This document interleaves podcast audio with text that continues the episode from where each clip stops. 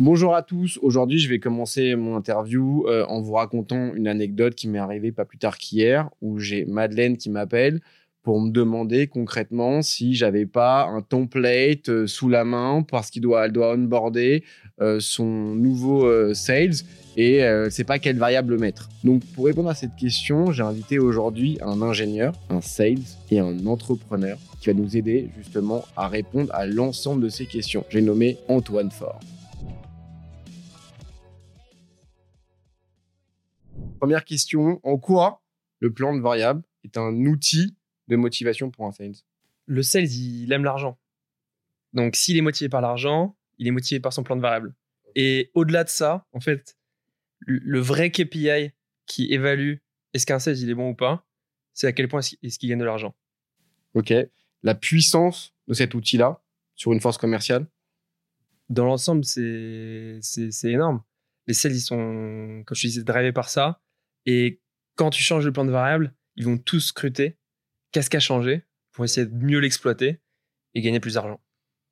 Est-ce que tu pourrais m'éclaircir un petit peu sur une bonne répartition d'un package fixe et variable? Est-ce qu'il y a euh, une loi universelle qui nous permet de déterminer euh, qu'est-ce qu'un bon fixe, euh, qu'est-ce qu'un bon variable, qu'est-ce qu'une bonne répartition de package bah, loi universelle, tu es très ambitieux là, Ariel, parce que ça va dépendre de plein plein de choses.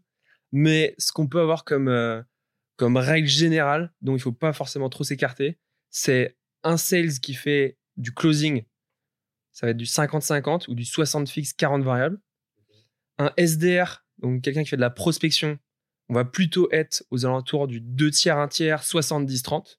Et quand on est sur des rôles plutôt d'élevage comme les CSM, un 80-20, 75-25, c'est à peu près là où, il se situe.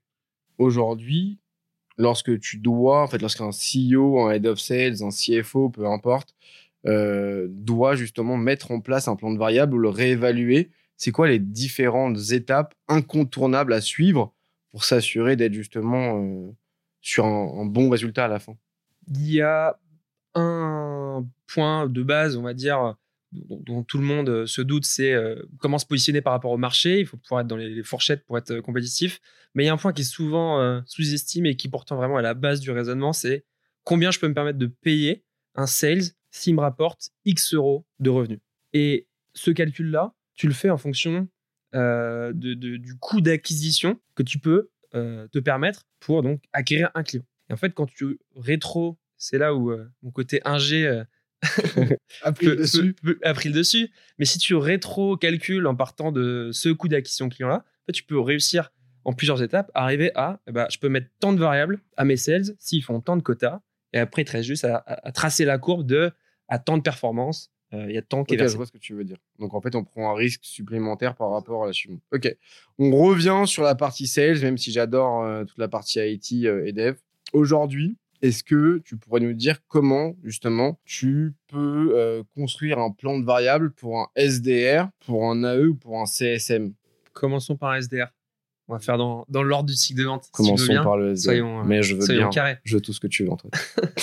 donc, un SDR, c'est donc quelqu'un qui fait de la prospection. Ouais. Qui fait de la prospection. Son objectif, c'est de générer souvent des opportunités qualifiées que les AE vont se charger de signer. Ouais. Donc, lui, son KPI de résultat, c'est les opportunités qualifiées. C'est ça. Attention, si on incentive un SDR que sur des opportunités qualifiées, ouais. elles seront peut-être pas si qualifiées que ça. Ok. Et l'AE, il va récupérer euh, des trucs pas forcément très nets. Ce qui est pas bon. Qu'est-ce que tu préconises alors? D'un autre côté, tu peux pas non plus rémunérer le SDR que sur le revenu qui est généré par les opportunités qu'il a signées, parce que c'est pas lui qui gère. Ça va prendre du temps, et donc en fait, il va se passer trois mois plus, mais bon, on va dire trois mois entre le moment où il a fait sa dernière action et ce prospect-là et le moment où il va toucher une commission. Donc c'est pas possible non plus. Donc la bonne répartition, c'est de mettre un peu des deux. Et moi, ce que je préconise, c'est 70-30, 70%, du variable sur la création d'opportunités, 30% sur le revenu qui est généré des opportunités euh, que le SDR a envoyé. Ok. Ok, ok. Donc, en plus, ça les oblige effectivement à travailler en binôme et donc, du coup, à faire euh, avancer euh, l'information, euh, faire du, de l'amélioration continue, puisqu'en fait, il y a un feedback de l'AE vers le SDR sur Ah ouais, c'est un bon rendez-vous. Maintenant, il faut qu'on ait des rendez-vous de tel type, de tel type de persona parce qu'ils ont tel type de besoin. Donc, voilà le type de, d'argument que tu vas avoir, type d'objection, quel type de réponse on va avoir. Donc, du coup, plus de rendez-vous, plus de rendez-vous qui close tout le monde est content et moins de turnover. Donc c'est ça aussi, c'est à ça que ça sert également euh, justement le, le variable. Et d'où l'intérêt de bien travailler le variable, comme tu dis tout à l'heure, par rapport à ta force commerciale et comment tu veux la manager, comment tu veux l'orienter vers tes objectifs et tes résultats. Et en plus, un, un des pires trucs qui arrivent dans une organisation commerciale, c'est quand le pipe est dégueulasse. Que, que, que les, les, opportunités sont pas de bonne qualité parce que en fait on peut plus compter sur le forecast. On, on dire ok il y a il y a tant de millions d'euros dans le pipe, mais en fait, euh, il y a quoi de sérieux? Faut avoir ce garde-fou là de dire, maintenant, il y a 30% du variable de ceux qui remplissent le pipeline, qui est sûr, ça doit être des vraies opportunités qui vont closer jusqu'au bout. Et si justement on dit euh, un SDR, voilà, toi ton rôle aujourd'hui sur 80% de ton variable, tu vas être indexé par rapport au nombre de rendez-vous qualifiés, un nombre de, enfin, un rendez-vous qualifié, c'est rendez-vous avec un décisionnaire qui a euh, tel, tel, tel indicateur, qui a tel type de besoin, qui a tel type de budget, qui a tel type euh, genre d'informations concrètement qui nous permet de déterminer que c'est un rendez-vous qualifié. Une fois que j'ai ça et que le rendez-vous est pris, qu'il y a un show, alors en fait, je te mets euh, effectivement, je te reverse un, variable dessus. Est-ce que si on met juste ça, selon toi, ça suffit pour justement euh, limiter le fait qu'il y ait un pipe qui soit dégueulasse? Ça va l'empêcher en fait de, de faire n'importe quoi, tu vois ça l'empêche s'il y a un contrôle. S'il n'y a pas de contrôle, euh, il peut remplir les champs du CRM qu'il veut en disant bah, c'était tous les critères de qualification sont cochés. Ah, je vois ce que tu veux dire. Et, en fait, et, tu, et, tu, peux pas, peux pas faire, à mon sens, autre chose que d'avoir juste une case euh, champ, enfin opportunité validée par euh, le compte exécutif, la, la, personne qui la récupère. On parle de coût le compte exécutif. Dans le même exemple, comment tu, euh, tu répartis le fixe, le variable, et surtout comment tu tu composes son variable, un compte exécutif. C'est quoi les informations à prendre en compte pour le composer? Ouais, je vais faire deux grandes catégories. Euh, le l'AE qui est pas forcément sur du SaaS, euh, ou en tout cas l'AE qui est sur un, un, un, un produit. Ils vont, ils vont, un produit où la marge n'est pas euh, 100%. Okay. Par exemple, euh, je, vends, je vends une voiture ou okay. la marge n'est pas 100%. Donc là, c'est important d'avoir la notion de marge dans le, le, dans le calcul. Okay. Euh, Juste, je fais une parenthèse. Est-ce que tu peux dire pourquoi c'est important? Parce que ça, ça peut faire perdre énormément d'argent à beaucoup de CEO quand même.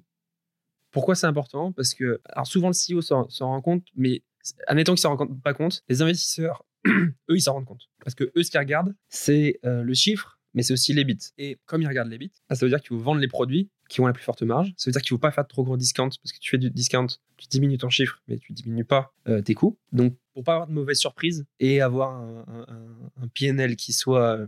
ouais, c'est ça. Tu dois quand même mettre euh, la notion de marge dans le, dans le calcul. Et le danger, si justement ils mettaient sur du chiffre d'affaires, ce serait quoi selon toi? Trop de discount. Trop de discount. Donc, du coup, en fait, on perd clairement de l'argent. C'est là où, en fait, ça devient hyper dangereux pour le pour le CEO, c'est-à-dire qu'en fait, si le sales fait une, un discount sur euh, et qu'il est indexé sur le, le CA au lieu d'être indexé sur la marge, ben en réalité, il reste quasiment plus rien, voire l'entreprise perd de l'argent. Ouais. Ok. Néanmoins, attention à pas mettre que sur la marge non plus. Euh, en tout cas, ça va parce que la, la, boîte a quand même intérêt à avoir une croissance de chiffre d'affaires. Donc là, faut vraiment repartir de les objectifs stratégiques de la boîte. Okay. Quelle croissance de chiffre d'affaires on va faire cette année? Quelle croissance d'EBITDA on veut faire cette année. Et à partir de ça, se dire, OK, euh, bah, le chiffre d'affaires va, va, avoir un poids de temps, la marge un poids de temps. Et je construis mon système en faisant une répartition qui soit calée sur l'importance de chacun des deux KPI dans euh, le, le, la performance globale de l'entreprise. Donc on revient sur les AE, la répartition, comment tu le calcules, le variable?